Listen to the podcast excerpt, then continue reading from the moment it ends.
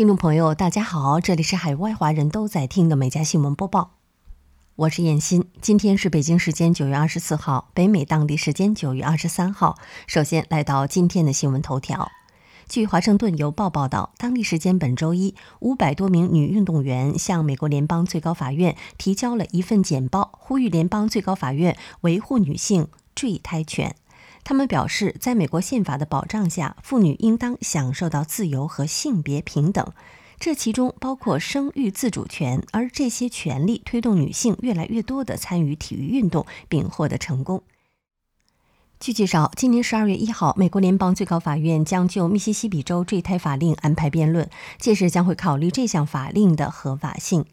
五百多名的联名签署的女运动员中，包括梅根·拉皮诺等三名女足选手，以及苏伯德等七名篮球选手。曾在1992年巴塞罗那奥运会上取得两枚金牌的游泳名将佩勒姆坦言，自己在大学期间经历过一次流产，当时她还没有准备好当妈妈。她在那年夏天赢得个人第一个全美冠军。如果怀孕让她错过比赛，她的人生轨迹也将会发生变化。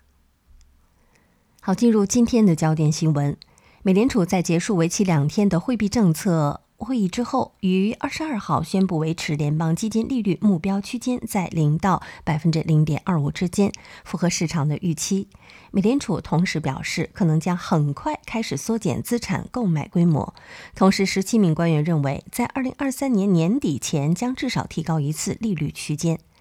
根据美联储当天发布的经济前景预期，二零二一年美国经济预计增长百分之五点九，较七月份预测下调一点一个百分点。二零二二年美国经济预计增长百分之三点八，失业率预计升到百分之四点八。二零二二年失业率预计降到百分之三点八。物价方面，今年美国通胀率或升至百分之四点二，剔除食品和能源价格后的核心通胀率为百分之三点七，远高于百分之二的通胀目标。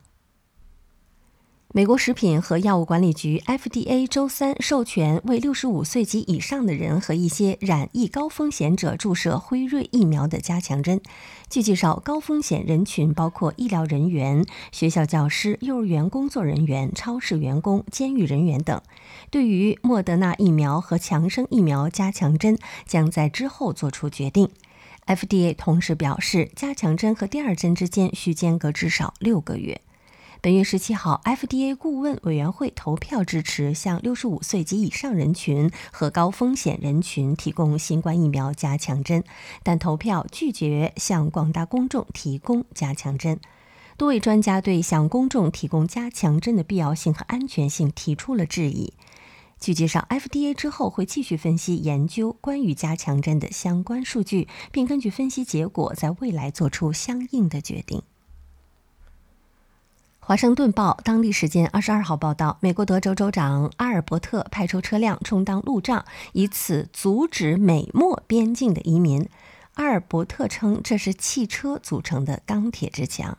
此前报道有大批来自海地的移民涌向德州边境，美国政府目前正在包机遣返难民。阿尔伯特此前一直支持特朗普的边境墙计划，多次陪特朗普视察边境墙。据介绍，目前有七百名州警在移民营地附近和城市周围巡逻。有报道称，目前移民官员允许有小孩和孕妇的家庭寻求庇护。现场许多非法的移民手里拿着黄色的票据，边境巡逻人员根据颜色对他们进行分类：黄色代表孕妇，蓝色代表有孩子的家庭，红色和绿色代表单身男女。据美军《星条旗报》报道，周二在马里兰州国家港口举行的美国空军协会空域与网络会议上，美国太空军公布了其原型的制服。此次公开的制服的颜色也明显不同于美国空军的蓝色。它包括一件衣服纽扣位于右侧的深蓝色的外套，与纽扣位于衣服中间的空军的外套不同。此外，制服还包括一条灰色的裤子。美国太空军司令雷蒙德表示。这件外套带有太空军标志的六个纽扣，代表了太空军作为美国第六大军种的地位。据介绍，太空军人员还需要一段时间才能够穿上他们的新制服。雷蒙德说，太空军将在接下来的几个月内收集评论，然后在广泛分发制服之前开始对其进行磨损的测试。据美国全国广播公司报道，当地时间二十二号，解放和自由纪念碑在弗吉尼亚州里士满揭幕。据了解，解放和自由纪念碑是由弗吉尼亚州马丁·路德·金博士纪念委员会委托建造的。它由两个铜像组成，代表着一个男人、一个女人和一个刚从奴隶制中解放出来的婴儿。据了解，此地原来矗立的是当地最大的罗伯特·李将军纪念碑，它于九月八号被拆除。此前一年，这座纪念碑一直是人们抗议种族歧视的焦点。亚马逊周二呼吁美国政府将大麻在联邦层面上合法化，并表示正在敦促国会通过联邦立法，以跟上越来越多的州将大麻使用合法化的步伐。该公司表示，对求职者进行大麻筛查使其难以扩大员工的规模。该公司今年六月已宣布停止对任何不受美国交通部监管的职位的大麻筛查。亚马逊人力资源高级副总裁加莱蒂表示，雇佣前大麻测试已经成为了就业的障碍。取消大麻的雇佣前筛查可以扩大我们的求职者的基础。今年六月，康涅狄格州成为美国第十九个批准娱乐大麻合法化的州。今年较早时的一项调查发现，大部分美国人支持在他们的州实施类似的政策。波音公司当地时间九月二十二号发布消息称，波音选择与澳大利亚昆士兰州政府合作，将该州的图文巴作为波音总装总装工厂的首选的地点。据介绍，这是波音公司首次宣布将在海外建立总装工厂。工厂建成后，将负责组装和生产美澳联合研制的新型军用无人机“中程僚机”。波音称，该项目为澳大利亚半个世纪以来首次研发的军用飞机。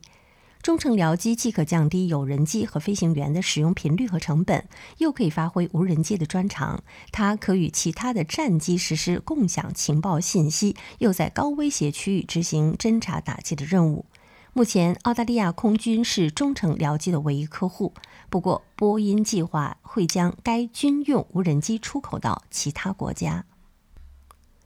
据俄罗斯卫星通讯社二号报道，当地时间二十一号，墨西哥拳手阿尔瓦雷斯与美国拳手普兰特在一场比赛前的新闻发布会上，因言语不合直接大打出手，场面十分的混乱。据现场的视频显示，一开始两人还只是言语斗狠，但是阿尔瓦雷斯突然是狠狠地推了普兰特一把，随后普兰特开始反击，两人大打出手，工作人员忙上前阻拦，两人最终被保安分开。阿尔瓦雷斯随后表示，他们之所以动手，是因为普兰特的言语冒犯了他的母亲。据 ABC 二十二号报道，本周一，新西兰警察在奥克兰市外围巡逻的时候，逮捕了两名形迹可疑的男子。在警察一番清点后，发现这两个人竟然是买了三个肯德基全家桶、十桶肯德基凉拌卷心菜、四大袋汉堡和小食，还有不计其数的薯条。据介绍，一个月前，奥克兰市进入最严格的四级的封锁，全市餐馆关门，市民们也被禁止因非必要事项出城。而此二人是违反禁令，跑到城外购买肯德基，回奥克兰进行贩卖。据介绍，如果有人违反禁令，将会面临最高六个月的监禁，或者处以四千纽元的罚款。据介绍，这不是奥克兰人第一次因为快餐触犯法律。上周，一个二十岁的男子为了吃麦当劳被捕。他在 TikTok 上说，他和他的家人实在是太想太想吃麦当劳了，于是开车到奥克兰外的二级封锁区，买了大量的汉堡、炸鸡和可乐。这条短视频随后被当地警方发现，而这名男子也被起诉，案件将于十月开庭审理。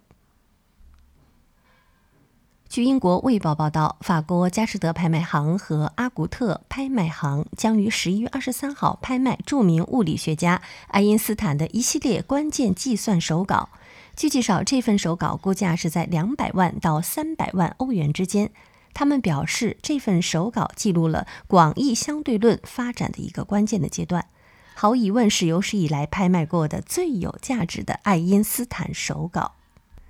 这份手稿由爱因斯坦和他的朋友和作者瑞士工程师米歇尔·贝索于1913年6月至1914年初撰写，共有54页。爱因斯坦写了26页，贝索写了25页，两个人共同写了三页。在手稿中，他们用爱因斯坦广义相对论的场方程早期版本，解决了困扰科学界几十年的水星轨道异常问题，并进行了大量的修正和画除。九月二十三号，布兰妮纪录片《妇女之战：解放布兰妮》首曝官方预告片。影片围绕布兰妮·斯皮尔斯被父亲杰米·斯皮尔斯长达十三年的监视控制的生活展开，由记者珍妮·爱丽丝、导演艾琳·里卡尔独家采访并制作，将于九月二十八号播出。在此预告片曝光之前，片方还曾播出过一支十八秒的视频。视频的内容为二零零九年一月二十一号零点二十九分，布兰妮发给律师的语音的邮件：“嗨，我是布兰妮·斯皮尔斯，我之前给你打过电话，再次打电话是因为我想确保在取消监控的过程中。”据《镜报》报道，梅根和丈夫哈里王子也将于本周六在纽约市中央公园的大草坪上出席一档由英国广播公司将上映的二十四小时活动——世界公民现场秀。活动主办方说，梅根和丈夫哈里夫妇的参与是为了与世界领袖们合作，继续推进全球疫苗公平性的迫切需求，从而促进新冠疫情在所有地区、所有人口中尽快的终结。主办方还称其二人为呼吁疫苗公平性中的最强音。据介绍，哈里与梅根过去都曾就疫苗公平性发声。今年五月，哈里参加在加州举行的一场名为 “VIX 现场秀”的音乐会时，就倡导过全球分享疫苗。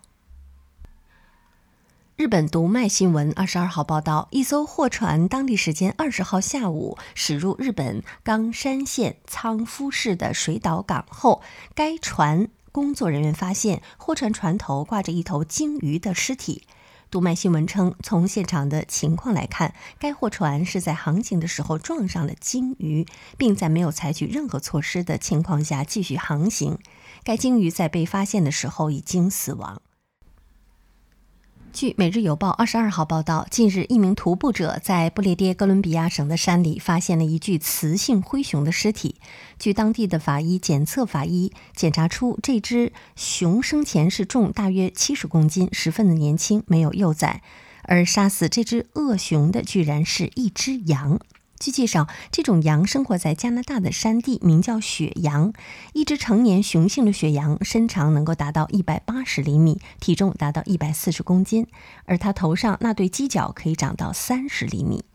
根据法医的推测，当时这头熊在饿极了的状态下朝雪羊头部发起了攻击，而这只雪羊低下了头，用头上的犄角朝着上方用力戳了过去，刺穿了熊的脖子和腋窝。据介绍，像这次羊直接反杀熊的案例是十分罕见的。当地动物专家表示，熊捕食雪羊的案例很常见，而雪羊一般都会朝着陡峭的悬崖方向逃跑，以此来躲避熊的追击。据《每日邮报》九月二十二号报道，法国一名叫做朱利安·贝尔蒂埃的艺术家用聚苯乙烯和环氧树脂将一艘旧船改造成了岩石的造型。当它在海上飞驰的时候，就像一块漂浮的岩石，看起来非常超现实。四十六岁的朱利安·贝尔蒂埃来自巴黎。他主要使用聚苯乙烯和环氧树脂改造旧船的外形，再加上精确的油漆，使它看起来像马赛海岸附近的岩石。朱利安说：“我想创造一些尽可能少干扰景观的东西。当它靠近岩石的时候，船会与周围融为一体。”好，以上就是今天美家新闻播报的全部内容，感谢收听，我们明天再会。